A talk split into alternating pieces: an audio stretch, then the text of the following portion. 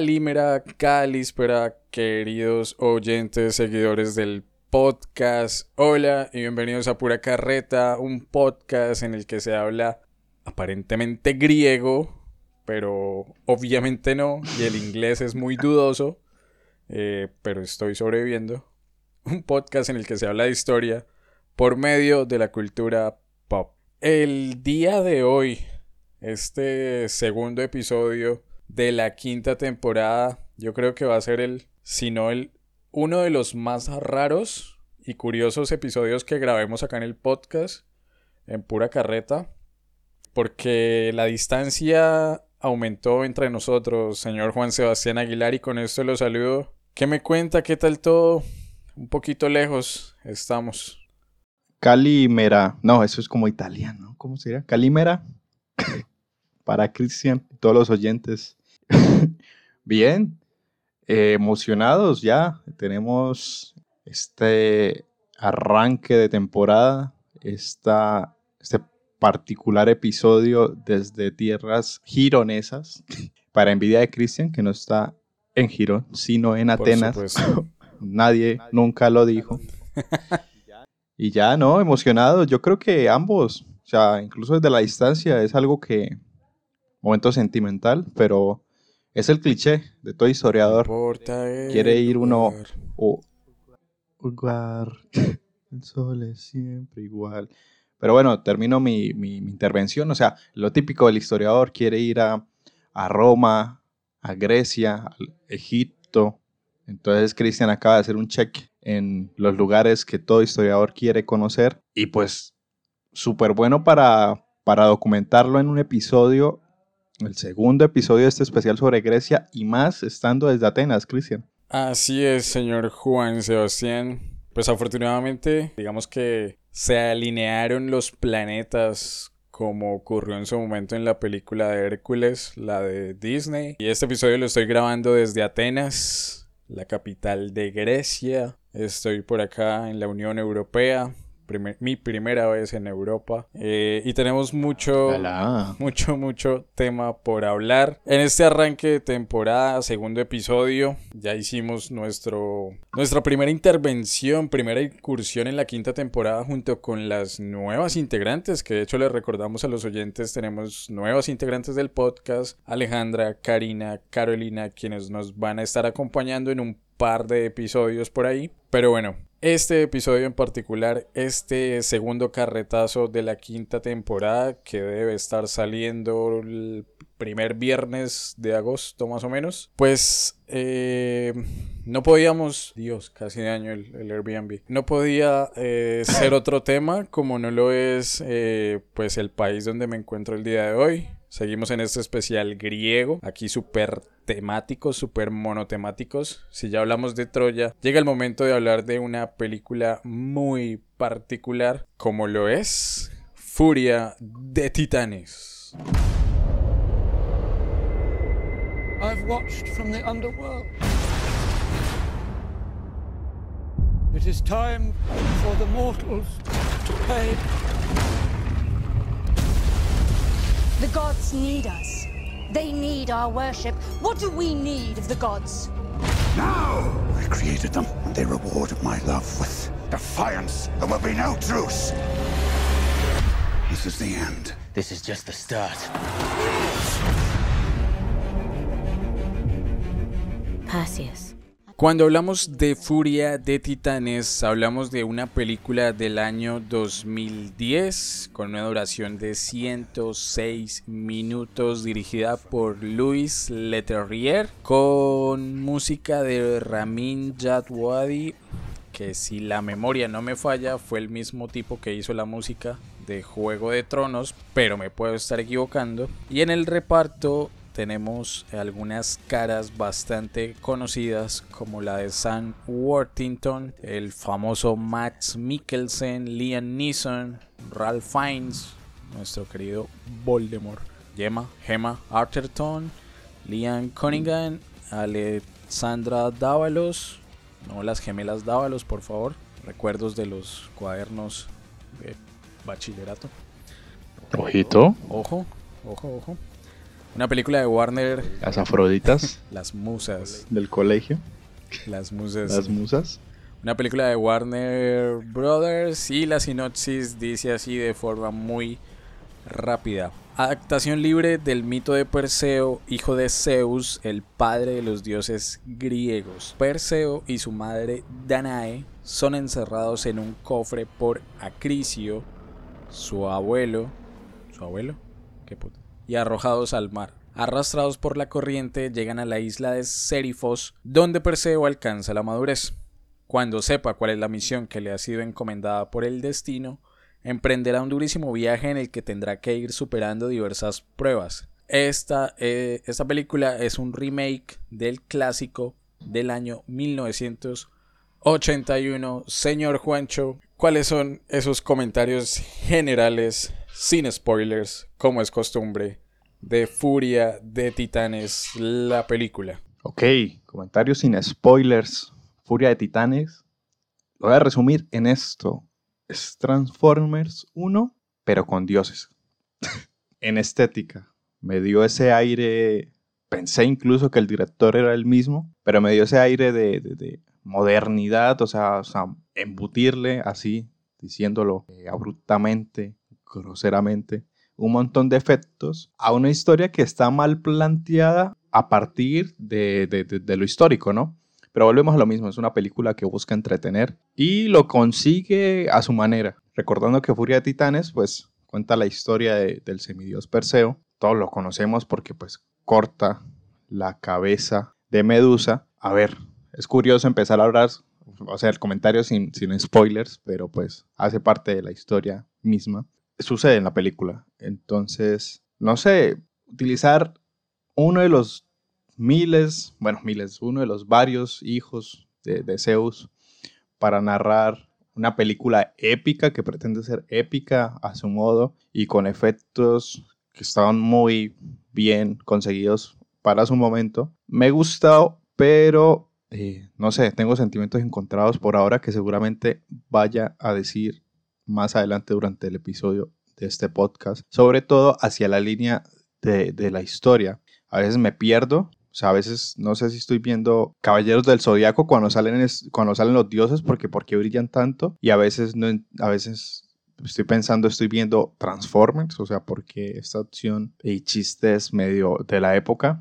Entonces no sé, no sé si, si, darle un término de buena o mala. Solo lo voy a dejar en entretenida y curiosa en, su forma de narrar la historia de el semidios Perseo. Ok, Juancho, listo. Entonces, esas son la, esos son los comentarios generales con algún par de spoilers. Eh, pero bueno, son inevitables entendiendo que, no sé, esperamos el sistema educativo colombiano haya sido lo suficientemente apto como para enseñar esa parte de la historia griega, ya sea en primaria o en el bachillerato. En lo personal, ¿cuáles son mis comentarios generales? Eh, yo creo que aquí, más que el tema de película, como la película en sí, voy a, tirar ahí el, comentario de, cómo vi la película, o sea, en qué contexto la vi. a chicanear, a chicanear. no, pues resulta que va lo siguiente, sí, yo en estos momentos, y este episodio quedará para la posteridad cuando lo estén escuchando no sé si recién sale o quién sabe cuándo lo está escuchando. En, teoría esto sale en agosto del 2022. Vaya uno a saber. El vuelo es un hijo de puta vuelo muy largo el que hay que tomar desde Bogotá hasta, hasta Atenas. Por lo menos el que yo hice duró casi un día. Arranqué en Bogotá a las 4 de la tarde y llegué a Atenas a las 8 de la noche del día siguiente. O sea, más, bueno, más de un día de, vuelo. Si incluimos las horas que, se suman por el tema de las, de las latitudes, ¿no? De los usos horarios que, recorre. Que de hecho ahorita la diferencia horaria que tenemos con Juancho es de 8 horas. Acá es exactamente medianoche. Y entonces, entonces, en teoría, en Colombia son las 4 eh, de la tarde, si no estoy mal. Eh, 4 y 1 de la tarde. exacto, las 4 de la tarde. ocho horas de diferencia. Cristian, entonces, entonces en distancia es como si un estudiante universitario de la UIS va De pie. de la 27 a pie de cuesta, más o menos. Eh, sí, sí, sí, sí. Yo creería que... Un día viajando. Yo creería que estamos cercanos en términos de tiempo. Pero ya que menciona el tema de distancia, eh, creo que entre Bogotá y Atenas hay poco más de 10.000, 11.000 kilómetros de distancia. Eh, una locura, una locura eso, pero bueno, el caso es que lejos. eh, evidentemente el especial eh, griego ya estaba eh, sobre la marcha, pero estaba pendiente y queríamos hacer esta, esta grabación. Yo no había visto la película, o sea, miento, sí la había visto, pero hace muchos años. Y de hecho ya me vi la segunda parte también. Tengo algunas lagunas, pero la recuerdo. Pero debía volver a verla para hacer esta grabación. Y yo dije, pues a la de Dios, voy a esperar si la película está dentro del catálogo que ofrecen en la aerolínea. En este caso, pues viajé con, con Turkish Airlines, eh, una de las aerolíneas más, más grandes del mundo. Lo bueno, sí estaba la película en el catálogo. Lo malo, entre comillas, es que estaba en español de España. Eh, Uy, chaval. pero sí, pero.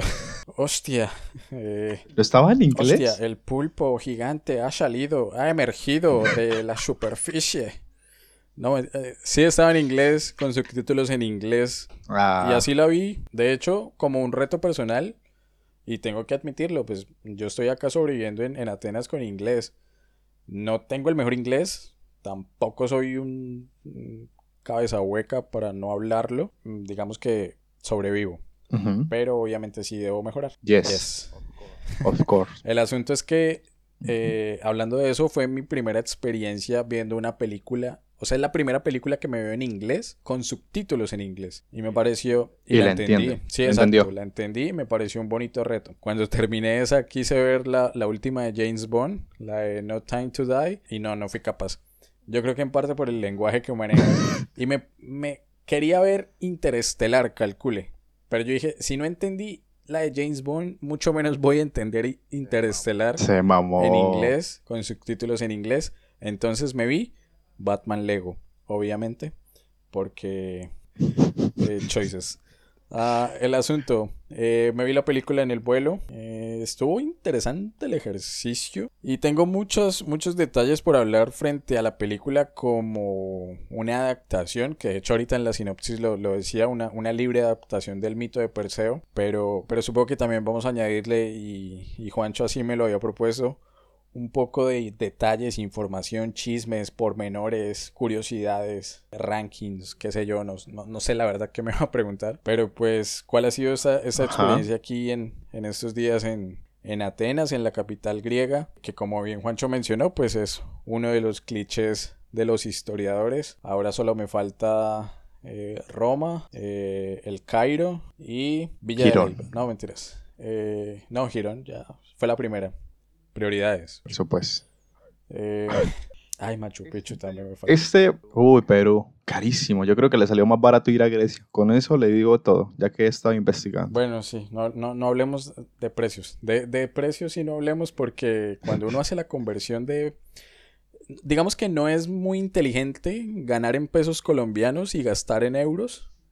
Eh, pero esta es la hora en la que yo no he hecho una sola conversión de euros a pesos cuando voy a pagar acá. No lo haga. Porque No lo yo haga. siento que me va a dar depresión, que se me va a bajar la tensión, que me va a dar ahí un soponcio en la mitad de la calle o en el metro. Entonces, si me parece económico en euros, lo pago y punto. No miro para atrás. Aquí, gastando así cual A lo a lo maldita, maldita sea. sea. Exacto. Ya no tengo euros. Por favor. Como billetes de Monopoly. Literal. Suscríbanse al Patreon, por favor, y soporten este las deudas de este viaje. Y ya, Eh, cierro. sí. Bueno, Cristian, ya. Y la gente ya se dio cuenta. Este podcast, si bien vamos a hablar de, de todo el cliché de Grecia, de los dioses, del panteón, etcétera. Acá entre nos va a ser el podcast que nos va a dar, y aprovechando la oportunidad de que Cristian está hasta allá, este va a ser el podcast del chisme, de cómo es el itinerario de llegar hasta allá, de cómo la experiencia que uno puede vivir, como lo está haciendo Cristian. Y nosotros, pues, yo como acá, el del chisme, el de las preguntas, indagar sobre todo lo que ha vivido hasta el momento y que Cristian nos cuente de dudas muy frecuentes, ya sea desde la historia, como preguntas coloquiales de, bueno, ¿qué tal el idioma? ¿Qué tal las calles? Y además, muy puntualmente, me imagino a Cristian en el avión eh, poniendo Furia de Titanes rumbo a Atenas, las azafatas, las asistentes de vuelo, Cristian así con su, con su camisa que decía Zeus, con, con toda su pinta de turista. Entonces es eso, esa experiencia porque pues las cosas como son, son lugares que se viven una sola vez en la vida y se deben aprovechar. Y pues nosotros vamos a aprovechar la oportunidad de que Cristian está por allá e indagar sobre la cultura que muchas veces es lo que nos venden desde la televisión, en ese caso desde las películas, desde la historia. Ahora pues vamos a preguntarle a Cristian todas esas cositas. Bueno, esa es la actividad de hoy con respecto a Furia Titanes y el cliché que tenemos todos los historiadores sobre Grecia. Porque yo ya le voy a preguntar, es que ¿no hay gente disfrazada como Zeus? ¿No hay gente con túnicas? con la, con la. Perdón, eso sonó muy con la cortina ahí amarrada del hombro. Eh, uf. Entonces. Bueno, no sé. No, pues yo creo que vamos a hacer una cortinilla, ya que cerramos con nuestras intervenciones de la película y arrancamos con estas preguntas del chisme de Cristian Torres, el florideño, conquistando Atenas. Cristian comunica, sí, señor. Cristian comunica. Hágale, cortinilla y volvemos. Seguimos, no paramos.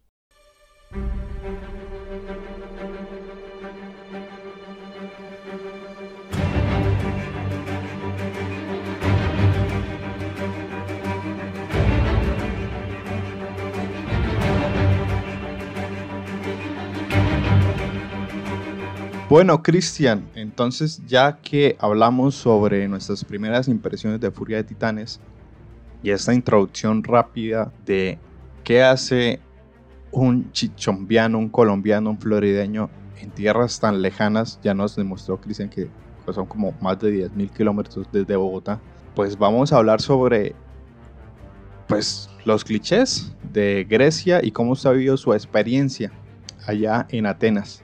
Entonces vamos duros y tajantes. Sus primeras impresiones al momento de llegar. Acá en privado, Cristian ya me comentó los transbordos que hizo, pero yo quiero saber las primeras cinco minutos que usted tocó tierras eh, griegas, desde las tipografías de las letras, el mismo idioma, se sintió muy perdido, o, o esa estética de enfrentar al país como tal, si era lo que esperaba o fue como, uy, oye, eso se ve muy común a otro país europeo. Ok. Bueno, eh, carajo, mucho tema, pero arranquemos.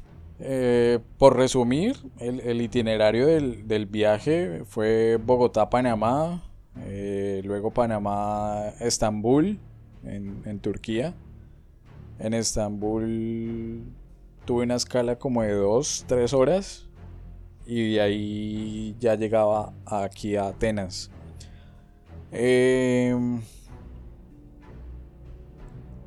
yo creo que el primer choque lo sentí en Estambul, la verdad. Porque. Ajá. Cuando literal. Digamos, bueno. Desde, las, desde la misma gente con la que viajé esas 13 horas de vuelo entre Bogotá y. Perdón, entre Panamá y, y Estambul. Obviamente uno ya notaba. Este no es un vuelo Bucaramanga-Bogotá, donde no reconoce al latino de por sí.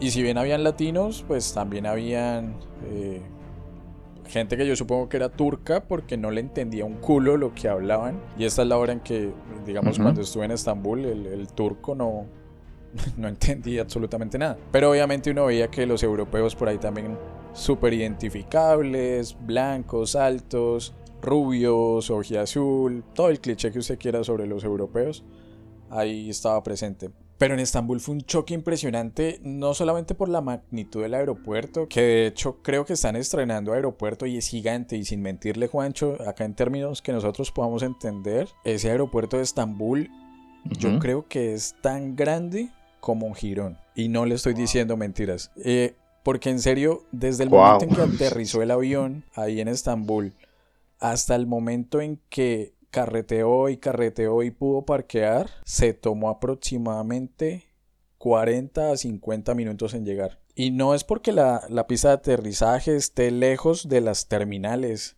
o bueno, sí están lejos en teoría, porque de hecho el aeropuerto queda fuera, en las afueras de Estambul. Pero solo desde eso, desde la magnitud del aeropuerto, ya queda uno como literal con la, con la boca desencajada porque, porque es impresionante. Y veía usted gente con las... Eh, de, literalmente todos los países, africanos, asiáticos, obviamente europeos, eh, norteamericanos, eh, latinos, de todas, de todas partes. Yo creo que, digamos, ahí no tuve que hacer migración, entonces no, no, fue tan complejo. Abordar el vuelo a Atenas fue sencillo. El vuelo de Estambul a Atenas duró una hora. Eso es, es aquí, o digamos en nuestros términos, es normal. Algo que sí quiero dejar muy claro y, que de hecho no, no, se lo había comentado hasta el día de hoy. Parce, las aerolíneas colombianas son un asco, la verdad. O sea, son, damos pena, vergüenza. Porque yo tuve dos vuelos de una hora de duración el de Bogotá a Panamá y el de Estambul a Atenas. Y en los dos vuelos, así fuese solamente una hora, dieron comida, dieron bebida, dieron abrigo, dieron almohada, audífonos, de todo. Y muy buena comida. Y exacto, o sea, uno que acá le escupe. aquí. Cuando uno está allá en Colombia, toma un vuelo de una hora, va a pedir usted un vaso de agua. Dios mío, le piden que, que le traiga autenticado en notaría la venta de un riñón para poder darle ese vaso de agua. Entonces, la verdad que, que sí son muy descarados en Colombia con el tema de aerolíneas y, y, no es porque sea Turkish y eso, pero, pero qué buen servicio, la verdad. Se sintió como un dios, atendió como un dios, volviendo al tema histórico. No, y eso que iba en clase económica, o sea, donde fuese en clase ejecutiva, Dios mío. Musas tendría. Eh, uy, Iba a decir algo, pero no. Sí, yo, creo que... Y, bueno, y logré ver la zona ejecutiva y obviamente se veía súper, súper cómoda en comparación de, la clase económica, que igual pues tenía ahí la pantallita, todo, todo ok, todo correcto. Ah, ok. Ahora bien, prosigo. El vuelo a Atenas, digamos que la primera impresión, porque me tocó ventana, afortunadamente. Muy importante. Y todos tenemos el cliché de las islas griegas, ¿no? Ajá. O sea, como que Grecia sí, Atenas obviamente, y lo histórico que pasó acá, y Maratón, Olimpia, Esparta, qué sé yo. Pero todo el mundo creo que, o bueno, no todo el mundo, la mayoría en esta época de globalización lo reconoce por el tema de Santorini, Mykonos, todas estas islas famosas de, de millonarios, de yates, de lujos. Parce, y literal uno va llegando, ya cuando el avión iba descendiendo, un chorrero de islas, o sea, eso sí es verdad, son, son muchísimas islas, un archipiélago bastante gigante. Aterrizar en Grecia, yo, pues esta es la hora, yo, yo veo griego, de hecho aquí al lado tengo una botella de, de Coca-Cola. Eh, y yo no entiendo un culo el griego. Eh, la, la Coca-Cola. Que de hecho, un dato también por ahí necesario, las Coca-Cola saben diferente y es mejor la de Colombia. Esta sabe rarito. Sin azúcar. No, la normal, la normal. La original. Original taste. Bueno, el caso es que no entiendo nada del, alfabeto griego y mucho menos del idioma. Todo lo he tenido que hacer en inglés. Eh, tenía miedo porque llegué tarde. Yo llegué a las ocho y media más o menos de la noche. Todavía había luz del sol pero no demoraba en ocultarse. Y pues yo tenía que llegar al, hospedaje, al Airbnb donde estoy en ese momento, y no tenía conexión. O sea, tuve wifi en el aeropuerto, pero de resto no, ni idea. Y sí me alcancé a asustar un poco cuando, cuando salí de la estación. Eh, si quieren googlear, yo estoy cerca de la estación, de la estación central de, trenes de Atenas. Se llama eh, Larissa Station. De aquí parten la mayoría de trenes que van hacia hacia diferentes partes de Grecia. Que de hecho, en tiempo real de la grabación, pues tengo pendiente mañana una salida en tren a, un pueblito que se llama Calambaca. Ah, siguiendo, me alcancé a asustar, pero, pero bueno, digamos que logré ubicarme. Mm, y mi primera impresión es que era un, bueno, va, a generalizar, que era un país tranquilo, la verdad.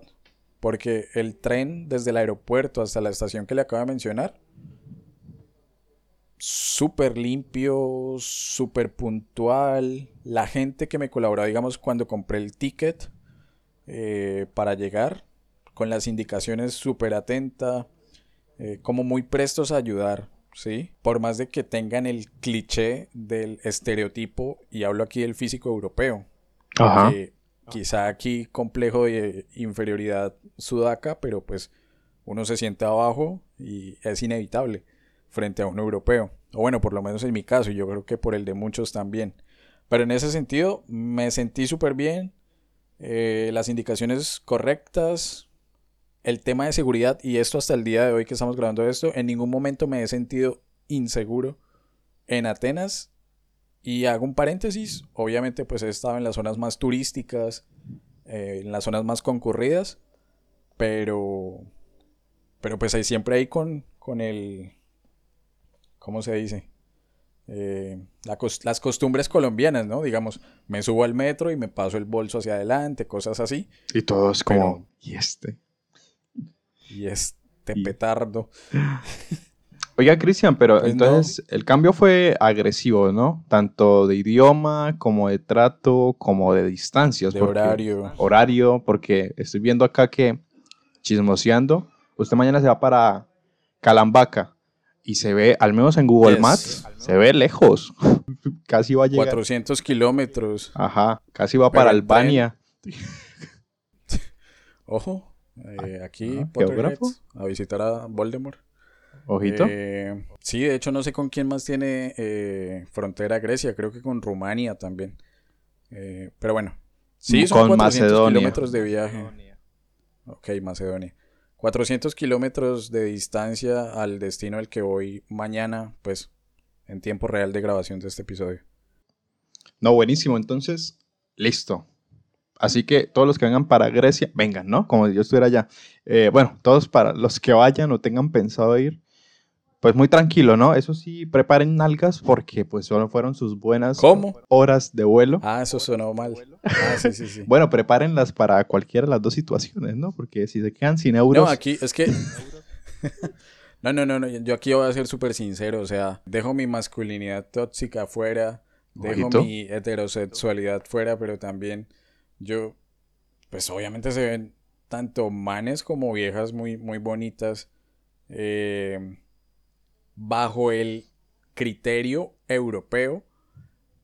Pero aquí sale el corazón patrio, pues tan amable, póngame Carlos Vives, eh, la pollera colorada, no sé. Ayer fue 20 de, julio, ojito. Bueno, ayer fue 20 de julio, Día de la Independencia, eh, comillas. Obviamente las latinas y en particular las colombianas arrasan. God. No, no hay comparación, no hay comparación. Ok, ok, ok.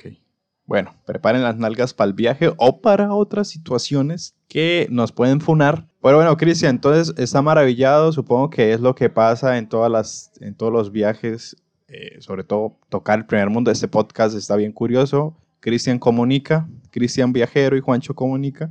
Pero bueno, volvamos a la historia. Eh, estamos chismoseando. Seguro usted ya visitó lugares turísticos. Eso es lo que quiero que nos comente. Ya hablamos como de la, del viaje, de, todo ese prospecto de cómo llegar y etcétera. Pero quiero saber puntualmente si, si la Acrópolis, acá mencionándonos yéndonos a, significados griegos, pues es la zona más alta de la ciudad, es como se la imaginó, porque hasta donde yo tengo entendido ya fue ya conoció otros puntos, quiero que nos diga, que nos haga ese tour, al menos por voz, que realizó el día de hoy, en estos días que ha estado en Grecia, y si es tal cual como se lo imaginó. Y yo hago un paréntesis, como cuando nosotros fuimos a, a Tenochtitlan, eh, o sea, a la Plaza Mayor, o cuando fuimos a Teotihuacán, ver las pirámides que fueron tan impactantes. Quiero saber si en Grecia fue lo mismo, o sea, si, si es como nos lo cuentan, como nos lo narran, o fue como fue como, ah, pues no era, no era para tanto. Pues sí, yo creo que igual que cuando como nos pasó en México, uno se puede ver todos los videos del mundo, uno puede ver todas las fotografías que existen en Instagram, todos los hashtags etiquetando el, eh, qué sé yo, la Acrópolis, el Partenón o Atenas en general. Una cosa es verlo por una pantalla, otra cosa es verlo en directo y efectivamente, digamos que yo llegué tarde, dormí un par de horas, asimilé el cambio de horario y a las 6 de la mañana ya estaba despierto preparándome para estar a las 8 en punto en la entrada de la Acrópolis, pues del complejo que es la Acrópolis, porque tal vez es algo que en lo personal a mí me pasaba. Yo pensaba que la Acrópolis, y aquí pues supongo que cumplimos con nuestra labor de, de informar históricamente con certezas y pues los datos, igual lo de, lo de la película, la discusión viene ahorita, eh, pero sí, yo pensaba que la Acrópolis era el edificio que está en la cima de la montaña. Pero la Acrópolis es el complejo, el complejo arqueológico, porque pues sí es arqueológico, que ocupa toda la montaña y los distintos edificios o sitios que hay alrededor. Cuando yo salí de la estación de, del metro, que de hecho es la estación Acrópolis, línea 2 del metro, me asomé a la esquina y es inevitable levantar la vista, o sea, puede que en mi caso yo iba desubicado, yo iba perdido, como bueno, pero ¿para qué esquina me toca ir? ¿Será que para allá, que para acá, qué sé yo? Y usted, bueno, yo volteé y usted de una vez se encuentra ahí con ese monstruo de montaña coronada por esas eh, columnas, por esta arquitectura griega que es súper, pero súper eh, atrayente. No, pues tampoco voy a decir que lloré. Pero sí, obviamente uno, obviamente uno siente como esa emoción y en nuestro caso aún más por, por, por lo que estudiamos, ¿no? Por, por, la profesión en la que nos formamos, de mierda, todo lo que estudié, todas esas clases de historia antigua con Anastasia, el recordar cómo imaginaba esas cosas y saber que ahora las estaba viendo, sí lo llena uno, o bueno, en lo personal de emoción, cuando vi por primera vez a la distancia todo el complejo de la Acrópolis. Acá la información es la siguiente. Eh, porque pues uno no sabe, ojalá ustedes también tengan la oportunidad, si es que no lo han hecho ya, de visitar Atenas. Eh, la entrada al, a la Acrópolis cuesta 20 euros. Ok. Hagan la conversión. Yo, todavía no la he no hecho. La haga, Cristian, no por favor. No, no, no, eh, no. Exacto. El caso es que hay un, un, ticket, un ticket package que incluye otras, otros sitios arqueológicos que están fuera de la Acrópolis. Ese tiquete que incluye 5 sitios, además de, la Acrópolis, cuesta 30 euros. Ese fue el que yo compré y obviamente el primer sitio al que ingresé fue la Acrópolis porque pues recomiendan entrar muy temprano por el tema de temperatura, el calor y pues también por toda la gente que sube, sabiendo que es el sitio más famoso de Atenas y donde literalmente, y eso lo, lo recalcaban mucho en todos los tours que habían con guías por ahí dando vueltas en distintos idiomas, literalmente ahí nació Occidente. Eh, o lo que conocemos hoy como Occidente. La política, la democracia, la filosofía, eh, ciertos sistemas económicos también, cultura, teatro, poesía, eh, muchas cosas que surgen de este centro o de estos este complejo que, que hoy conocemos como la Acrópolis. Lo primero a lo que uno se enfrenta es una subida ni la hijo de puta. Preparen. Una subida en, en, en, mármol, o sea, uno se resbala mucho. Pero la la. Entonces toca, toca buen zapato. Y lo peor es que yo veía gringos, marica, yo veía gringos en sandalias. Eh, a más de uno también vi por ahí resbalando, casi cayéndose. Pero bueno, yo obviamente iba en modo, en modo piedra barichara, en modo trekking. Preparado. Eh, exacto. Llegó mi momento. Entonces lo primero, el, primer edificio del, del, complejo de la Acrópolis que, que uno se enfrenta es el teatro de... ¿De quién es? Dionisio, creo que es. Dionisio era como el, el dios de, del vino, la, la, música, como el buen vivir. Eh, y literalmente es este teatro. Eh, o sea, literalmente es un teatro con su escalinata en ese semicírculo. Eh, los distintos escalones súper amplio que de hecho se utiliza hoy en día para presentaciones musicales o teatrales todavía. O sea, está en funcionamiento y está súper bien conservado. Luego de eso vienen, y aquí sí lo siento porque no, no recuerdo el nombre, la entrada al, a la cima de la montaña, creo que son los propilenos, algo, algo así, no, no recuerdo el nombre. Y literal es un complejo de, columnas, no sé cuál es el estilo eh, de arquitectura, que da la entrada a la cima de la montaña. Todo eso es súper, o sea, súper icónico. Cuando uno atraviesa estas columnas, eh, digamos que ya está en la cima de, de la Acrópolis. Y ahí es cuando uno se enfrenta al, edificio más famoso de toda Grecia, diría yo, eh, que es el Partenón de, Atenea, que todos han visto en fotos. Eh, es el fondo de pantalla de muchos computadores, que está la luna detrás, donde fueron los caballeros del zodiaco acá toda la cultura ah, griega está sintetizada en ese lugar. O sea, Cristian llegó a uno de los lugares más turísticos e icónicos de la historia. Exacto, ese Partenón de Atenea que está en reconstrucción. Y aquí dato porque por ahí escucha más de uno quejándose ay, pero mis fotos van a salir mal.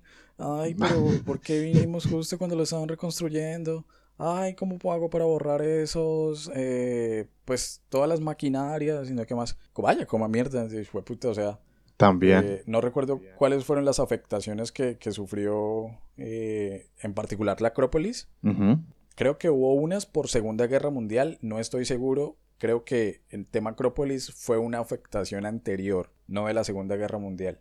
Pero digamos que sí la zona está como en con una conservación muy alta. De hecho, había excavaciones arqueológicas activas. Y pues ahí usted veía a los arqueólogos tirando pala y, y brocha para limpiar los, los restos que iban descubriendo. Un saludo a Leonardo. un saludo a Leonardo, sí. Parce, la magnitud, digamos, de tamaño. Yo creo que en altura, y, es que no la tengo acá, pero en altura fácilmente debe estar rondando los 30, wow. 30 metros aproximadamente. Está muy alto. Y, y, de, profundo, el, el, edificio, yo diría que unos 50, 60 metros. Es bastante imponente las columnas que aún se mantienen, eh, digamos, en pie son increíbles. Ver cómo tienen todos estos pliegos, no, insisto, no, no recuerdo qué estilo de arquitectura son. Eh, al fondo, en, en la esquina, está la bandera griega ondeando, gigante, toda la gente tomándose fotos, admirando, digamos, lo que el edificio representa, ¿no? Porque obviamente si Atenas se llama Atenas es en honor eh, a la diosa Atenea. Eh, y precisamente ese es el templo más importante, el templo de la diosa Atenea Nike, el Partenón, perdón. Entonces, eh, digamos que sí es como el culmen de, o la finalización de muchas experiencias. fue muy valioso para mí, digamos, poder estar ahí y no, bueno, obviamente registrarlo en fotografías, pero tocar las rocas, tocar el mármol, apreciar la magnitud de la construcción. Pegarle el sticker de pura carreta, obviamente. Pegar el... no, me meten a la cárcel quién sabe cuántos años. Eh, en, el costado izquierdo, cuando uno entra, también se pueden ver las... Estas famosas estatuas para la gente que es santanderiana y en particular bumanguesa. Son las mismas, pues no decir las mismas, pero sí muy parecidas a las que uno, es, a las que uno encuentra en el Palacio de Justicia de Bucaramanga. Las cariátides. Ajá. Cariátides, creo que se llama. ¿Así altas? Estas mujeres. ¿O más altas? O más altas. ¿Cómo las sintió? Más pequeñas, ¿sabe? ¿Sí? O sea, tenemos más grandes, las tenemos más grandes nosotros. Let's go. Santanderianos. Siempre. El, caso es que las que están ahí en, el, en la Acrópolis son fake. Son, son falsas porque y aquí otro cliché de los historiadores o de la historia en general, las originales están en el Museo Británico oh. de Londres. Eh, exacto. Entonces no, no, no están las originales, pero sí una muy buena eh, copia, por así decirlo. Ok. Bueno, no, okay. una copia. Ok, Cristian, entonces viene apartado turístico, preguntas rápidas de sí o no, recopilando toda esta visita a, la, a, la, Acrópolis, ¿sí? Porque ese podcast va a servir para todos. Sí va a tener historia, por supuesto, ahorita. Para los amantes de, Furia de Titanes, ya ahorita vamos a rajar de la película, tranquilos. Toca aprovechar que Cristian anda en Atenas. Para todos los que, mejor dicho, ya tengo mi maleta, tengo ahí mis, mis 6 milloncitos, 7 que haya costado el tiquete, etcétera, etcétera. Hice mi cambio de euros. Quiero ir a Acrópolis y yo recopilé, y también, no, no voy a mentir, tengo acá unas preguntas de internet. A ver, usted me va a decir sí o no. Igual creo que ya, ya las ha respondido en, en, en lo que nos ha contado hasta el momento.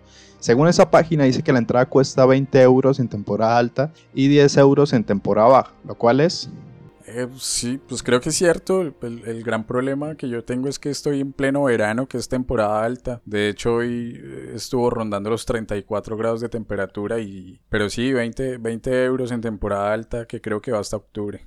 Ok. Correcto. Listo, dice que hay un ticket general que cuesta 30 durante todo el año. Dice que tiene incluidas todas las visitas, el templo de Zeus, la Acrópolis, el Ágora, los diferentes Ágoras, eh, los liceos, eh, la biblioteca de Adriano, etcétera, etcétera. Sí. Lo cual es... Cierto. Y para allá vamos con los comentarios de ahorita. Creo que solo me falta uno de, esas, de esos sitios por visitar dentro del paquete que incluye. Ok, ahora un comentario, pues Cristian comunica. Uno de movilidad dice que la Acrópolis tiene un, un, metro cerca. Según dice acá, la parada que estás buscando es Acrópoli, con K, y, o sea, la C por K, y que está dentro de la línea 2, la roja. Cuando salgas lo harás en la calle peatonal. ¿Nos miente o no la página? No, total.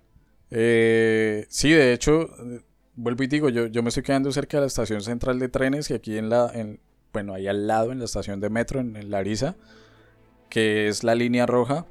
Eh, no recuerdo cuántas paradas son exactamente hasta, hasta Acrópoli, creo que son como cinco, si no estoy mal. El servicio de metro espectacular, mucho mejor que el de México, Juancho aquí, ojo. Ojo. Eh, el primer mundo también, haciéndose sentir. Eh, pues es que es raro, o sea, en el metro no hace calor, por ejemplo. Uy, el aire a Eh, toda. Sí, yo no sé cómo putas, pero, pero sí. Eh, y sí, sale una calle peatonal que literalmente está a menos de una cuadra de donde se compran los tickets para ingresar a la Acrópolis. Por lo menos en la parte sur, creo que es, porque hay dos entradas.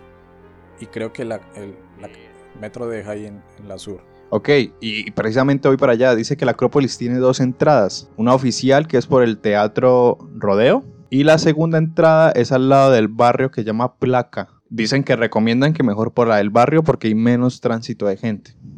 Uy, pues ahí sí no sabría decirle. Pero Creo si hay que dos es como La entradas. principal, la, la- la de placa, pero sí, efectivamente hay dos entradas.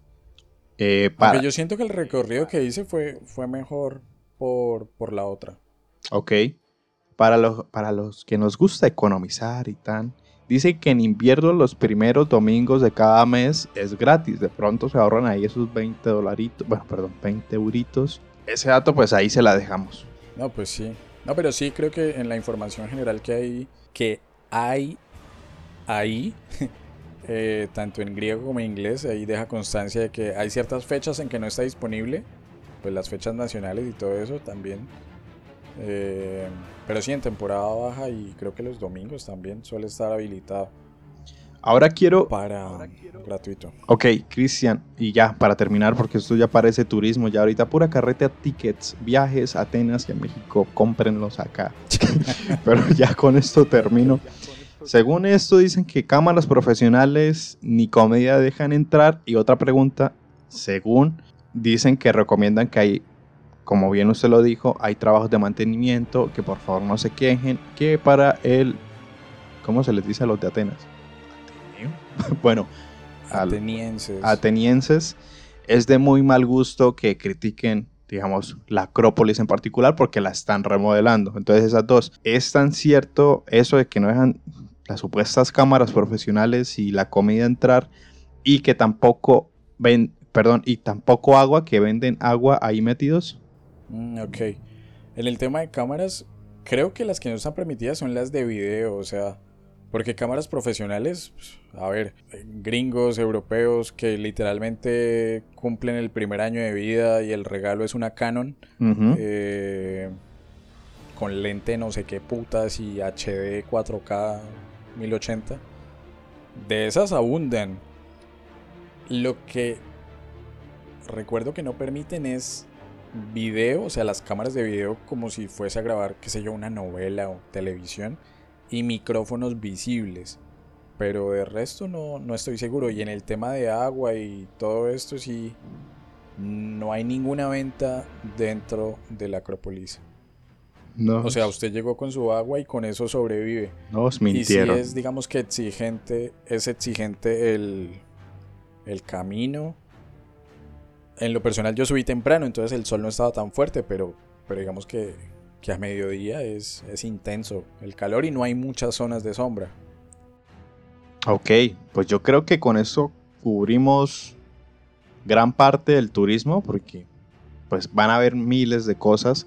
De hecho, tirando spoilers, síganos en redes sociales que Cristian Comunica está subiendo fotos, videos constantemente en esta zona epicentro de la cultura. Más allá de los historiadores, bien lo mencionó Cristian, del occidente, tiene un sinfín de visitantes desde lo cultural, desde lo desde lo influencer, supongo que Cristian lo ha visto, o sea, hay todo tipo de turista, tanto el que aprecia la arquitectura o el que va por el mame, pero vamos a estar, bueno, Cristian va a estar subiendo todo eso, está buenísimo, fotos, videos e historias en ese especial sobre Grecia, Atenas, en pura carreta y después de esta cortinilla, ahora sí vamos a hablar de. de. Eh, de Furia de Titanes. Porque. Furia de Titanes, sí. Porque, pues es que Furia de Titanes queda en un segundo plano después de que Christian está en Atenas. Se toca chismosear sobre Atenas, sobre todo esto. Ya les dejamos la guía práctica de cómo viajar. Usted va a Bogotá, compra en Turkish, llega a Turquía, baja a Atenas, Easy Pizzy, Lemon Squeezy y ya. Fácilmente ya tiene como, y también la guía rápida de cómo ir a el Panteón eh, a, y a todo el recorrido de la Acrópolis. Entonces se, pega ahí su, su, chismoseada y, ya, ahorita sí, Furia de Titanes, vamos a hablar sobre esta película que tiene muchos clichés en el siguiente apartado de este podcast tan lúdico. no, habíamos tenido un podcast tan lúdico hasta el momento. Entonces entra cortinilla y nos vemos con el pulpo, el kraken y Perseo.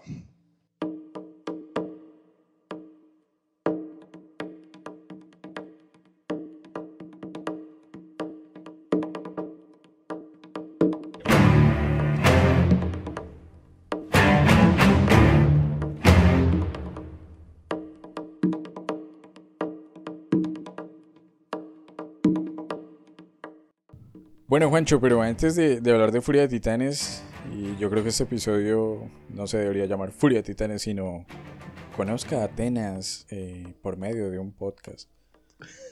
Quiero, o, quiero, o, bueno, me gustaría complementar un poco, digamos, los otros sitios que incluye el, el ticket múltiple de 30 euros, además de la Acrópolis.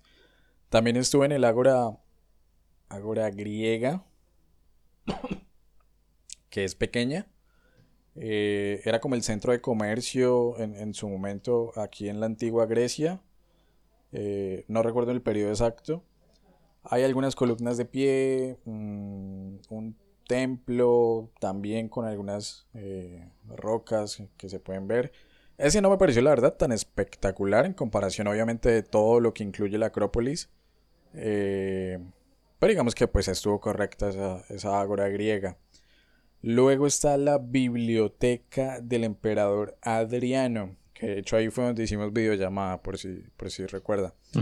Eh, en esa biblioteca, o bueno, este espacio, siendo sincero, lo único interesante, y, lo voy a tirar como comentario de turista así random, sin meterle el detalle histórico de, oh, pero es que el emperador Adriano fue bla, bla, bla.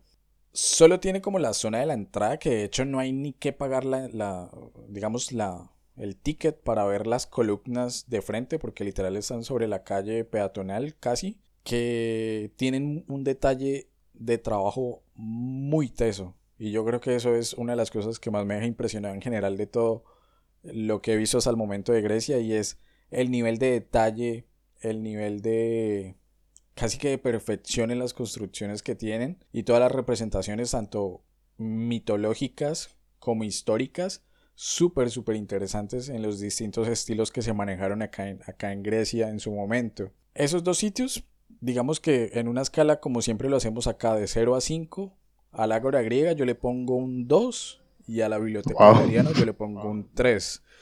Eh, aquí sí, yo el super. Ahí modestia, modestia aparte. Sí, sí, sí. Pero es que viene eh, un sitio que a mí sí, la verdad, me impactó bastante. Eh, después, obviamente, de la Acrópolis, del, del Partenón de, de, Atenea. Y es el Ágora Romana. El Ágora Romana es grande, es un área extensa. Yo, pues, es que no sé con qué compararlo. Pero, pero es grande. es grande. No tan grande como la Acrópolis, pero sí es extensa, tiene zonas de bosque. Eh, y me impresionó porque tiene un templo en particular que, que, a mí me dejó maravillado. Y es el templo del el dios Hefesto. Eh, Hefesto que está relacionado con, con el tema de herrería, si no estoy mal, el tema del fuego. Eh, digamos que el templo está muy bien conservado. No solamente tiene columnas, sino que aún tiene el techo. Creo que es el templo mejor conservado de la Atenas clásica en toda Grecia, o algo así leí por encima en, los, en las guías. Está muy, pero muy bien conservado. Y me impresionó porque, eh, y estas son asociaciones de medio historiador, medio turista random, digamos que uno lograba identificar la zona ceremonial y el techo, que igual es un techo alto, se veía negro. Yo quiero creer que por calor, o sea, por fuego, por el, el hollín, ¿no? Que, que, se pega literalmente a las paredes, en este caso a la roca. Y, e imaginarme, o tratar de imaginar cómo eran estas ceremonias en las que se rendía tributo eh, al dios Hefesto fue espectacular. Además que en la parte de afuera, sobre las columnas, en los bordes, habían representaciones eh, antropomórficas que creo, y aquí, en este dato sí puedo estar fallando, eh, porque leí la guía como de rapidez, pero si no estoy mal, o sea, si no eran los trabajos de Hércules, era algo asociado con enfrentamientos. Porque se, lograban distinguir, digamos, peleas, otra cosa también. Antes de llegar a ese templo, habían tres columnas con estatuas en la cima. Y una que me pareció muy curiosa era la estatua de una mujer, o sea, con cuerpo de mujer, los, los pechos, el abdomen. Pero cuando se, se llegaba a la parte de la cintura se transformaba en serpiente. O sea, literal cual, cual la medusa que nosotros vimos ahorita en, Furia de Titanes, estaba ahí hecha estatua. Le faltaba la cabeza, solo estaba el cuello para abajo, pero, pero se notaba, o sea, que la transformación de, de lo humano a lo animal, en este caso a la serpiente. Y el remato, exacto, y remato diciendo que en ese ágora, en el Ágora Romana, perdón, ¿qué era lo que iba a decir? Pues tiene un muy buen museo donde hay muchísimas piezas arqueológicas las que más me llamaron la atención fueron estas vasijas. Eh, y aquí para, para que todos nos, nos, guiemos en la película de Hércules, la de Disney, donde están estas, las musas cantando, no sé si se acuerda. Ajá, moviendo. O sea, literalmente las vasijas son idénticas. El tipo de dibujo, las representaciones. Recuerdo haber visto una de de un trabajo de Hércules, eh, otra de Leonidas también, recuerdo ver. Y el detalle de dibujo, bueno, espectacular, espectacular. Y con eso termino, digamos que las zonas que a día de hoy que estoy grabando, bueno, que estamos grabando este episodio, que para mí ya es 22 de julio, para ustedes 21. 21, exacto. Eh, pues he visitado. Me queda pendiente el templo de Zeus, pero bueno, por lo menos lo que hay en Atenas, eh, pues sí ha sido bastante, bastante, bastante enriquecedor. Pero van a estar en nuestras historias destacadas. Entonces, si quieren chismosear, si están escuchando este episodio en cualquier meses después de su lanzamiento, ahí están para que chismoseen todas esas historias sobre Grecia. Y ya que estamos así con los peros y por último, a mí se me ocurrió, bueno, se me acaba de plantear una pregunta, Cristian, y es la siguiente. Nosotros como historiadores, o como profesionales en echar carreta, tenemos la oportunidad de rascar algunos euros allá. Le pregunto por qué. Podemos ir allá al Panteón, podemos ir a la Acrópolis, poner ahí nuestro letrerito en griego, en inglés y echar ahí el carretazo o la guía típico de varios sitios turísticos o eso está muy controlado. Como para terminar, usted quedó sin euros y ahí medio domina el inglés. Me va a echar acá el carretazo, soy historiador de, la, de Colombia y echa y bueno, vamos a hacer este, este paseo turístico, vengan conmigo. Vamos a empezar por, eh, por, por eh, por el Ágora romana, después por la griega, vamos por el Liceo de Aristóteles, después vamos a la Biblioteca de Adriano. ¿Usted qué dice? ¿O está muy controlado eso? Pues, o mejor nos ponemos a bailar salsa choque. a bailar reggaetón. Eh, no, ah, de hecho, no me lo había planteado hasta, ahorita que usted me acaba de hacer la pregunta, pero, pero yo creo que en, en tema de guía de turismo histórico en español, ahí están los euros. O sea, literalmente yo solo veía guías en inglés, en portugués y creo que la otra era en alemán. no hay control como tal oficial. Yo supongo, como en todo sitio turístico, que ya las personas se reconocen como, bueno, sí, este es un guía que, que o bueno, digamos que se conocen y dicen como, bueno, sí, este trabaja acá, qué sé yo. Igual la gente porque esa es la otra, o sea, puede estar, puede estar el servicio, pero la gente sí lo toma. Y sí, la gente toma muchísimo el servicio de guía. Eh, ¿Ah, sí? Que de hecho, sí, exacto. Va, va el guía hablándole a un, como si fuera profesora de inglés con su, con su grabadora, su micrófono y cada turista lleva su, su como un, como un Walkman con sus audífonos, supongo que le va traduciendo, no sé, eh, o para que se le filtre el, sonido ambiente. Ocupan mucho el servicio, pero digo que, el, asunto en español sí está como muy eh, sin explotar porque dos cosas.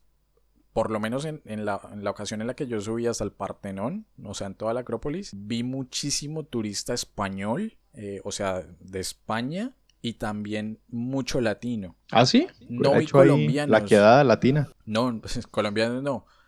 Eh, peruanos, mexicanos y los argentinos tan queridos eh, que digamos que es fácilmente reconocible su peculiar acento. Pero, pero yo siento que, no sé, o sea, el turista que hable castellano, que hable español, también, también está como descuidado un poco, por lo menos en el tema de guías, entonces sí habría como un, buen espacio ahí para, para eso. Para que lo anote. Ahorita dice Cristian, yo creo que va a quedar. yo creo que me quedo. Es que bueno, Juancho. Podría intentarlo, hacer un letrerito, guía rápida, pim pam pum. No, si a duras pero estoy pidiendo la comida, no me imagino relatándoles ahí eh, y el primer historiador, y Heródoto, y Sócrates, Aristóteles, y Atenea, y no sé qué, Monda. Me haría un 8. Pero bueno, duda eh, cumplida. Eh, muy pronto nos vamos para allá. Vamos a fomentar nuestro dominio de guías turísticos para latinos. Cristian es el primero. Pura carreta tours. Pura carreta sí lucra y ya, después de hablar tanta carreta, esto parece, eh, no sé, vamos a, vender guías turísticas. Parece un, documental de Pirri. Más o menos, con todo el respeto del Pirri. Oiga, ¿cómo se conserva? Bueno, ya, focus. Furia de Titanes. Cristian, lo bueno, lo malo y lo feo de Furia de Titanes. Ya para terminar este episodio bastante curioso desde Atenas para el mundo. Ok, eh, antes de dar lo bueno, lo malo y lo feo, voy a hacer un, pequeño inciso ahí. Yo siento que lo que ha hecho Occidente, y por Occidente en este caso me estoy refiriendo a Hollywood, cuando aborda el tema griego en el séptimo arte, Furia de Titanes es un ejemplo, Troya, de la que ya hablamos también es otro, Hércules de Disney, que la hemos mencionado por ahí también, sí se ha vuelto o se ha convertido en un cliché para vender el turismo. Y lo digo porque yo, por ejemplo, Juancho le, le, mostraba fotos de souvenirs, de, camisetas. Es muy fácil ver camisetas de Leonidas de 300 diciendo This is Sparta Eh, el Hércules de Disney también dando vueltas por ahí. Eh, el tema de la representación de los, de los dioses también es, es, como muy, muy fuerte. Pero no desde lo que refleja la arqueología, digamos la historia, sino desde los reflejos, por ejemplo, de un Zeus, de dios de la guerra, del videojuego, o en este caso más cercano a lo, a lo que presenta la, la película de Furia de Titanes. Entonces termino diciendo que, que sí, Hollywood influye mucho en la forma en la que se vende Grecia, por lo menos como souvenirs. Ahora, en cuanto a la película en sí, eh, para mí es una película me, o sea, como que no me da sueño, pero tampoco me tiene al borde del sillón pendiente de la historia sabiendo que aborda, y como Juancho lo decía tal vez al inicio, uno de los de los tantos eh, hijos que tuvo por ahí eh, Zeus cuando hacía sus, travesuras. No sé, no sé, pues digo, la historia de, Perseo como que sí mantiene la columna vertebral de la película. El tema de ser un semidios, el tema de su, de su madre, en teoría, como que está presente. Mm, el tema del Pegaso, de Medusa, pero no tiene la fuerza necesaria, por lo menos en la adaptación que hicieron en esta película, para engancharme y para ser súper espectacular, por más de que, y, aquí no sé si me le esté robando el comentario a Juancho, pero ya también lo había dicho, por más de que eh, tenga como esa esos efectos tan Transformers, tan Michael Bay, tan explosiones, tan giros dramáticos, la fotografía también como muy, muy eh, dinámica, no sé. Por más de que tenga eso, digamos que la historia no, no logra atraparme y siento que lo que agregan, el tema de Argos, el tema del Kraken, que, creo que es lo que más me falla históricamente, pero lo que mejor me funciona visualmente, no, no logra tampoco ser como oh sí, el monstruo final, la criatura mitológica derrotar, que aquí pues el comentario de, precisión, ¿no? O sea, porque en Grecia, en una ciudad como Argos, estamos hablando de un kraken eh, y porque el kraken lo, lo maneja Hades, en teoría lo debería manejar Poseidón, que de hecho Poseidón en la película solo lo nombran, o sea, creo que ni aparece. Solo recuerdo haber visto como Apolo. Sale como dos minutos, que bueno, no recuerdo, porque eh, pues sus armaduras brillaban mucho. ok, sí, sí, brillaban mucho. Pero entonces, eh, complementando, eh, el tema del Kraken históricamente falla demasiado, debería haber sido otro, otra, otra criatura, lo que amenazara a Argos. el cliché, digamos, de, de Zeus decepcionado del rol de la humanidad porque no están orando, no están agradeciéndole al, Olimpo como debería ser. Creo que es un recurso que, tal vez ya se ha visto, eh, pero un recurso que me hubiese gustado ver en, Troya, aquí recordando las discusiones que teníamos en el episodio anterior, donde me hicieron falta dioses. Yo creo que aquí sí hubo dioses, pero desde un rol ah, no sé, muy, muy plano. Porque Zeus, interpretado por, por Liam Neeson, eh, que todos lo recordarán por Búsqueda Implacable o, ser Qui-Gon en Star Wars, a mí me parece una actuación súper plana. Mm, aun, cuando se, aun cuando se entera de que Perseo es hijo suyo y que puede salvar a Argos, porque todo este plan de castigar a Argos con, con el Kraken fue una estratagema de, de Hades para recuperar poder. O sea, es como, ah, bueno, usted me dijo, eh, ¿vamos para el Olimpo o qué? No, no quiere ir. Ah, bueno, listo, bueno, no vaya entonces. Pero tome esa espada, pero tome esa moneda. Que he hecho aquí comentario histórico. Muestran el, el, a Caronte, ¿no? En el, en este, en el inframundo. Podemos decir que Caronte es el transmilenio griego porque con una moneda pasaron como 20. 20, se le colaron. Se le colaron al pobre Caronte. Entonces sí, efectivamente, el transmilenio griego. El tema de, no sé, siguiendo así con cosas súper rápidas que, que voy recordando, Medusa. La parte de Medusa me gusta, pero siento cosquillas cuando la veo por recordar al rey escorpión de, de la roca.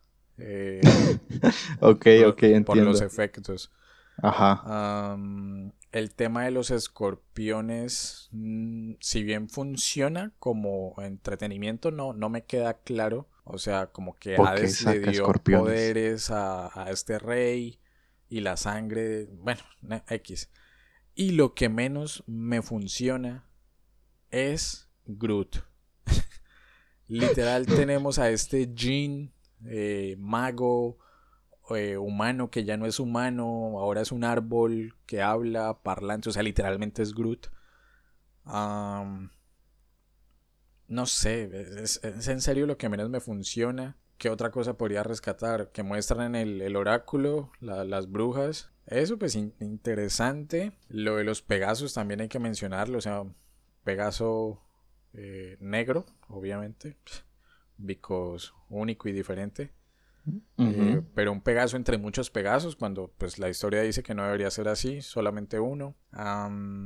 El tema de Io, que es como esta guía eh, que lo va stalkeando ahí, persiguiendo, acosando. Tienes que cumplir tu destino, Perseo.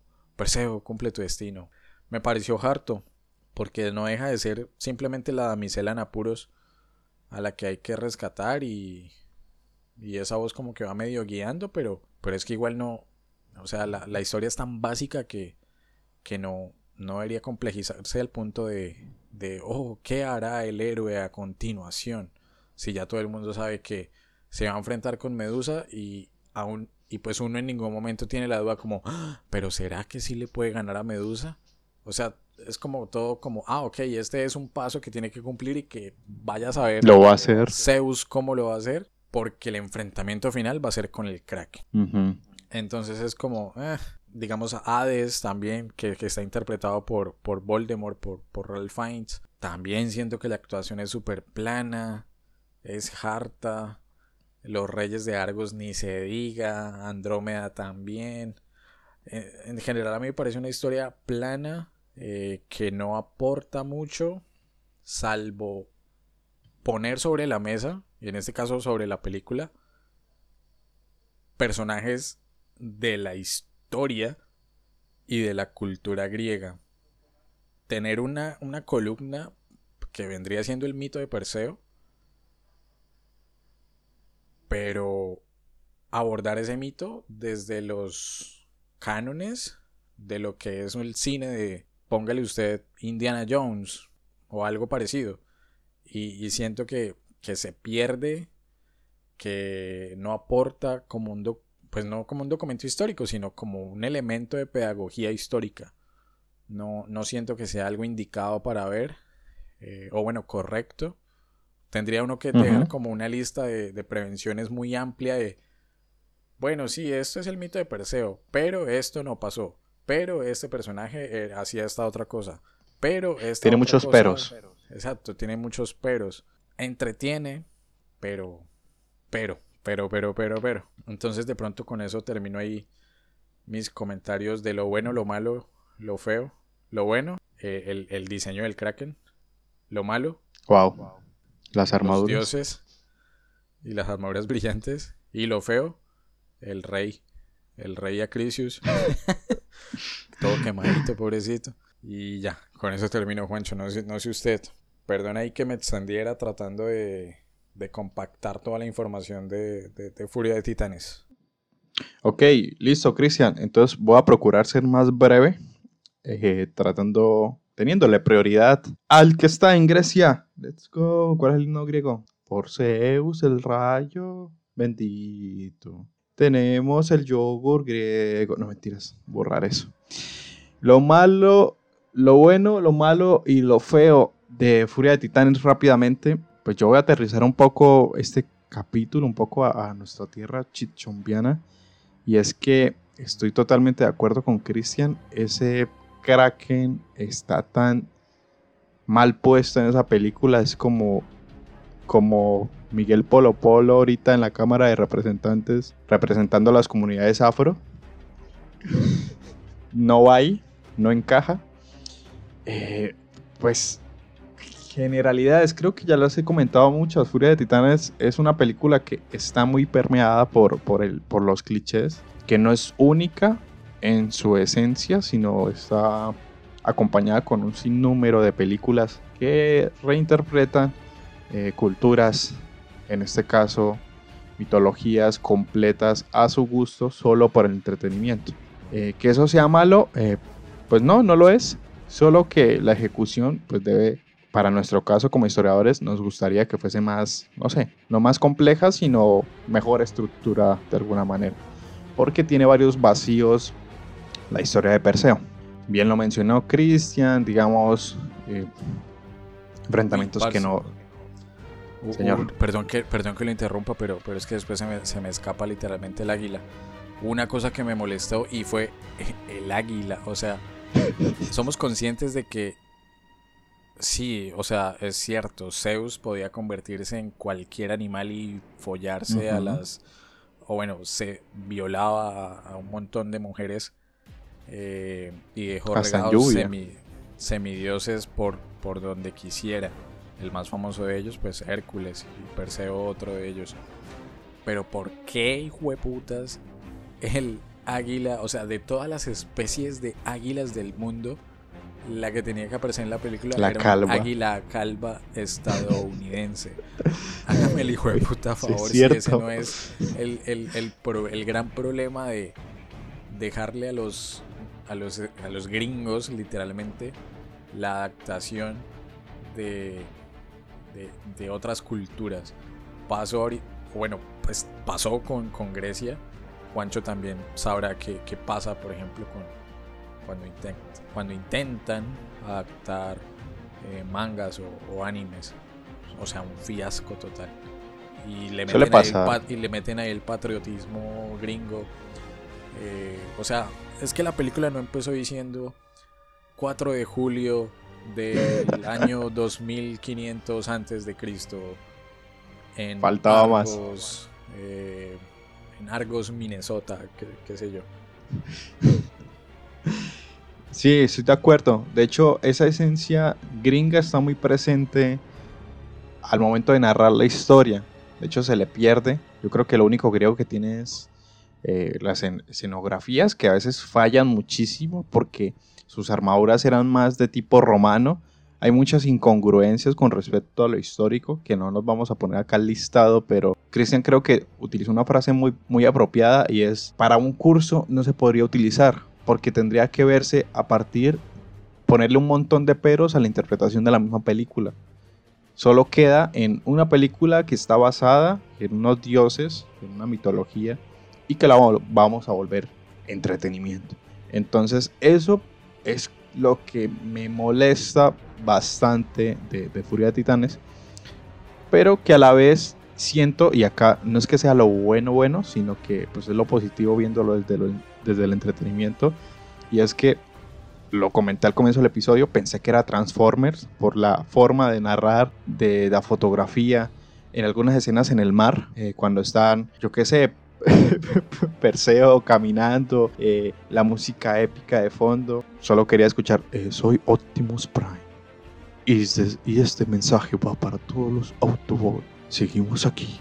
No sé, o sea, lo asemejaba mucho.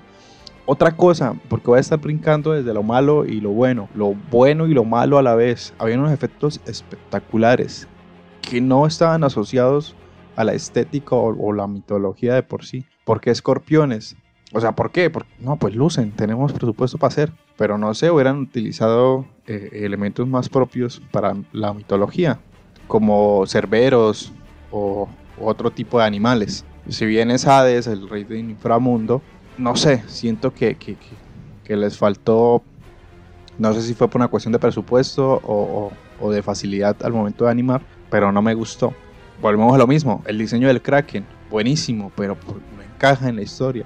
Y otra cosa, habían elementos de, infraestructura de animación o de diseño, de efectos especiales, otra vez retomando el tema del Kraken, espectaculares, pero habían escenas que cuando Perseo no sabía que era semidios, estaba con el papá, con la familia humana, estaban en el barco y eso Eso era un CGI hecho por Christian y yo, una pantalla verde, y ahí en YouTube.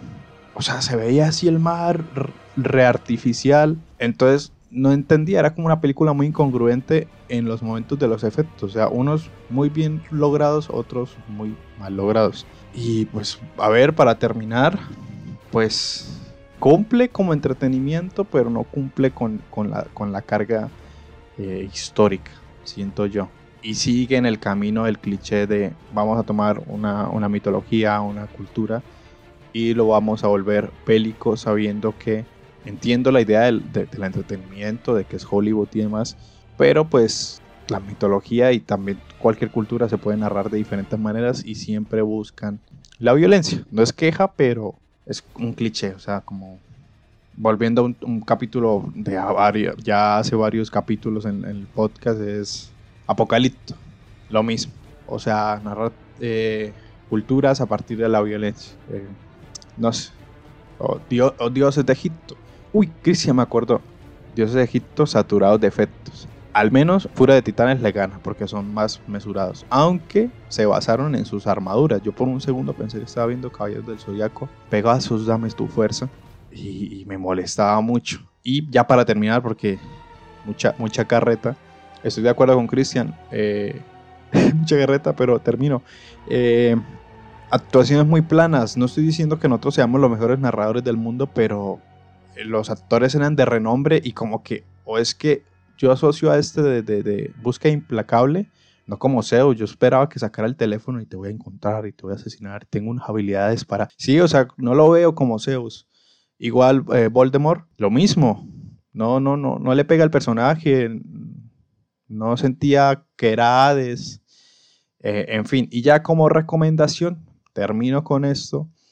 Una idea muy clara, aunque es, es de internet, que mezcla muy bien el entretenimiento con la veracidad histórica y creo que Cristian va a estar muy de acuerdo es la página de Destripando la Historia, bueno, el canal de YouTube con Pascu y Rodri, eh, utilizando sus canciones de muchas culturas, pero sobre todo las más conocidas a partir de la mitología griega, que, tienen mucho contenido eh, de entretenimiento, pero a la vez veracidad hacia el mito histórico. Para los que no, para los que no la conozcan, eh, salen así en YouTube, destripando la historia, tienen canciones, las canciones son pegajosas, sirven para tener una idea sobre diferentes panteones históricos y demás van eh, panteón egipcio, griego por supuesto, hablan de Roma, hablan de muchos clichés históricos muy bien logrados, animados y con buena música.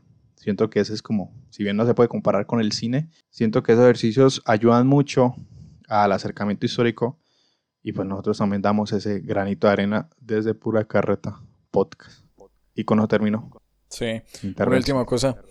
Una última cosa. ¿A usted le gustó el protagonista? Eh, Perseo. ¿El pelón? ¿El Perseo? Siento que no tuvo un desarrollo. Siento que, ah, sí, soy pescador, siempre fui pescador. Ahora sí hice mi Dios. Ah, ahora sí luchar muy bien. Y soy un líder nato. No, no quiero usar la espada de mi papá. Bueno, pues prepárese porque vamos a tener, el actor se llama Sam eh, Worthington. Vamos a tener Sam Worthington para rato porque si no lo identifican, el tipo es el protagonista de Avatar, la de los azules. Órale, no sabía. No, es que lo acaba de googlear. Literalmente. Eh, sí, Avatar 2, The Way of Water. Pero bueno, Juancho, habiendo echado toda la carreta posible, tanto pues sobre Furia de Titanes, la película, este segundo carretazo de la quinta temporada, como del viaje a Atenas y los pormenores, los chismes, eh, las cositas de las que uno se quiere enterar y que no quedan registradas en las fotografías o los videos, pues llega el momento de calificar. Entonces, después de esta última cortinilla, nos vamos con la calificación de Furia de Titanes.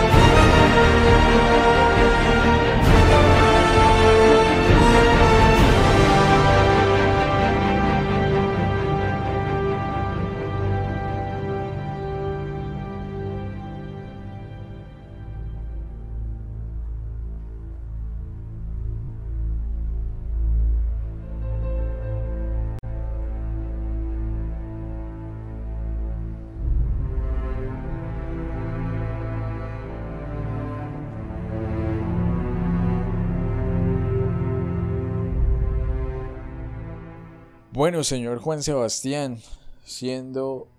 Espérame, ya le confirmo. Siendo la 1 y 19 de la mañana. Hijo de puta. Eh, oh, rápido.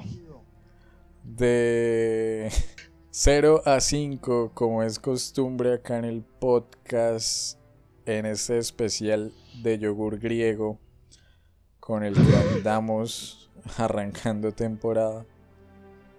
De 0 a 5, ¿cuántos krakens? No sé qué ya sé icónico. ¿Cuántos krakens le da su merced a, a la película? Ok, ¿cuántos kraken? Ya que el tiempo amerita no, ir mentiras, rápido. Mentiras, cambiémoslo. Cambiémoslo porque krakens con Perseo no, perdón. ¿Cuántas medusas le da su merced a Furia de Titanes? Bueno, medusas, para que esto quede petrificado y pare ya. eh, no, Petro, yo, hasta no. ya. ¿Dijo Petro? ¿Petrificado? ¿Cómo? Ojo, todo va ligado desde la mitología griega. eh, yo creo que no voy a agregar más comentarios ya con los que acabé de decir. Y voy a ir directamente con la puntuación. Le voy a poner un 3 porque no, no me, me, me, me encantó, pero no creo que sea para rajar. Es una película para dominguear, para ver, ver los efectos, tranqui. No la recomendaría para alguna clase, la verdad, no. Hay mejores que ligan tanto el entretenimiento con, con la historia mucho mejor. Te lo voy a poner un 3 porque pues me entretuvo, pero pues no me encantó. De pronto estoy siendo muy suave con ella, pero pues un merecido 3, ahí como para que pase raspando. Ok, ok. Listo, Juancho. Entonces, tres medusas eh, para Furia de Titanes. Perdón. En lo personal, de 0 a 5, ¿cuántos Pegasos le doy a la película? Aclarando de nuevo que históricamente solo existió uno, no esa manada, ese rebaño. Eh, no sé cuál, cuál, sea el término grupal de, de caballos. Jauría, no, jauría no es. Eh, bueno, eh, todo ese poco de caballos. De 0 a 5, ¿cuántos Pegasos le doy a la película? Pues, pues es una película que se deja ver, por lo menos como, como lo decíamos ahorita, no, no es tan saturada y, y, tiene tanta sobreexposición como lo, como lo tiene Dioses de Egipto. Eh, pero lastimosamente, pues es que falla mucho en, en, en tema de el abordaje histórico, ¿no? Y por más de que haya una columna central, que en este caso sería el mito de Perseo, yo siento que queda tan abstracto y que se hizo ahí como una suerte de mix, como un de todito, con otras cosas que se acomodaron para beneficio de la trama y no beneficio de, la exactitud o por lo menos ser históricamente correctos. Eh, que, hace que falle demasiado. Igual la puesta en escena de todo lo que se hace, yo, yo siento que también es débil para hacer una película con no sé cuántos millones de presupuesto. Yo coincido con esas escenas cutres de CGI que mencionó Juan, aunque siento que tal vez toda la pasta, todos los, los dólares se fue hacia el Kraken, que insisto, está bien hecho, eh, pero pues no pega, no, o sea, como, hey, nos equivocamos de mundo, ¿no? Un poquito desviados. Eh, entonces, bueno, por lo menos en términos de Kraken. Entonces sí, es, una película con muchos problemas. Mm, yo sé que me vi la segunda, pero no recuerdo si es mejor o peor. Ya llegará el momento en el podcast, supongo que en la sexta temporada, de que, de que hablemos de Furia de Titanes 2, pero por lo menos, o bueno, mejor dicho, por ahora, acá desde las calurosas eh, tierras griegas, con el mar Egeo a un lado, con la Acrópolis a la distancia aquí cercana eh, y toda esta cultura helénica tan, tan interesante. De 0 a 5 yo tengo que darle eh, un 2,5 a la película, dos Pegasos y medio, que nos da una calificación general. uy, ya no somos 5, solamente 2. Una calificación general de 2,8 ahí aproximando para Furia de Titanes 1, señor Juan Sebastián. Se rajó.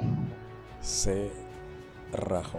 Exactamente. Entonces, no siendo más, así termina este episodio en el que hablamos de Atenas, eh, de su cultura, de vuelos, de escalas, de medusas, de efectos visuales, de águilas, de euros. Afortunadamente no de pesos colombianos porque me pongo a llorar. Entonces, señor Juancho, nos vamos. No es más por hoy. Por... Sí, por hoy. Eh, nos vamos. Eh, ya recordando que falta un episodio para el final de este mini especial sobre Grecia. Que Cristian siga disfrutando y, bueno, documentando toda la experiencia. Recuerden, va a estar por Instagram publicando videos e historias y vamos a tener un en vivo. O tuvimos un en vivo, bueno, no sé, futuro pasado, están pendientes, tuvimos para que chismoseen, pero seguramente va a estar en las historias destacadas por si nos escuchan más tardecito. Ya, pues un saludo caluroso. Esta vez estoy en menos grados que Cristian. Impresionante, porque Cristian está en el verano europeo. Ulala. Sí. Y ya. Señor, señor. Venga, le digo a qué temperatura. Es que hoy alcanzó a estar en 36 grados, hueputa. Eso sí, Pe- buen ¿Usted en cuántos grados está? Aquí, Eh, a la una de la mañana, 28 grados de temperatura. Ay, qué- que estamos en 26. Bueno. Pero igual acá no huele feo. Uy, empezamos. Eh, después de la ofensa regionalista, eh, nos que- vamos. Y eso, que, y eso que los europeos no se bañan ni se echan desodorante, calcule. Se mamó. Eh, no, pues Ay. agradecimos, agradecidos, por, agradecidos en plural, claro, y yo también personal, de, a las personas que han llegado hasta acá y que por ustedes, pura carreta, pues está a flote. Y ya, pues, Cristian, nos va contando, va chismoseando, como mucho yogur griego. Sí. Eh, No olvide los souvenirs, obviamente. ¿Cómo? Sí, obviamente, mande los euros. ¿Cómo no? Eh, yes, no siendo más, eh, me dispongo a dormir. Tengo un par de días más aquí con mucho trajín.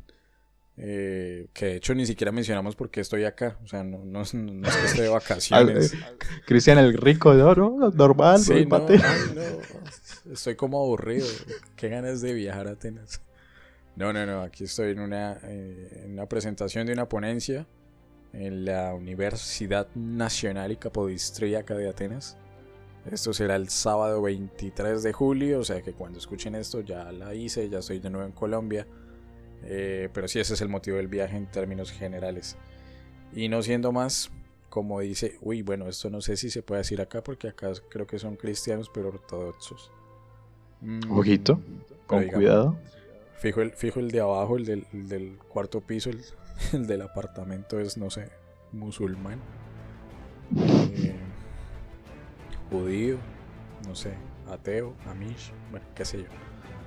Oiga, ¿puede creer que vi testigos de Jehová? Dios mío, están en todas partes. Y todas de partes. convencerme de que entre al reino feliz después de la victoria de Petro. Eh, A no siendo sabroso. más- a vivir sabroso, sí. No siendo más.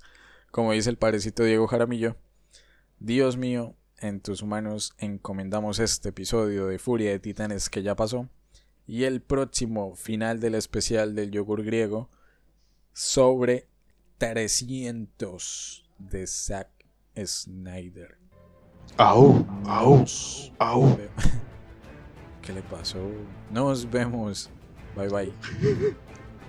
Chao, cuidado con Zeus. Ojo. Lo visita de noche. Let's go. Ay, coma mierda. Maldito.